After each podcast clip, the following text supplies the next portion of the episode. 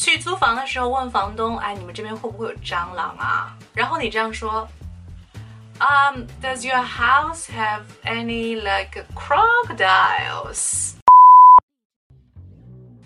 No, we don't have crocodiles. 蟑螂的英文是 cockroach，而不是 crocodile。OK，那这边肯定是因为平时比较少用到这两个词，所以说搞混了。cockroach，蟑螂。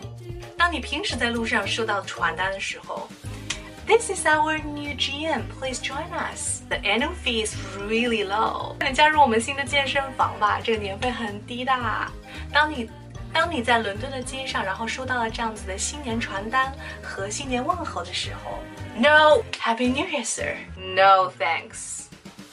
当听到别人跟你说 Happy New Year 的时候，这是一个祝福，你可以说 Thank you, you too，或者你可以讲 Happy New Year，一样的，跟它一模一样都没有问题。OK。当你想要去警察局注册信息的时候。然后找不到那个警察局了，在路上问路。Excuse me, sir, do you know where police is? What? You know, police. They wear hats and have guns. Oh, you mean the police station, right? Police station. I will show you there, and please follow me. 我们来看一下这个 police 跟 please 的区别。Police 是 P O L I C E，是警察的意思。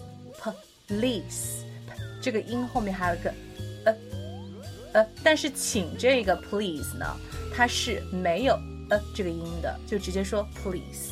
一个是 police police，口型的话也是警察的这个 police 会大一些些，略微大一些些哈。那么警察局叫做 police station police station。Well, that's pretty much for today. I hope you enjoyed today's video. 然后呢，大家如果想要加入我们的口语学习群，来索取我们更多的口语资料的话呢，也可以联系我的微信是三三幺五幺五八零。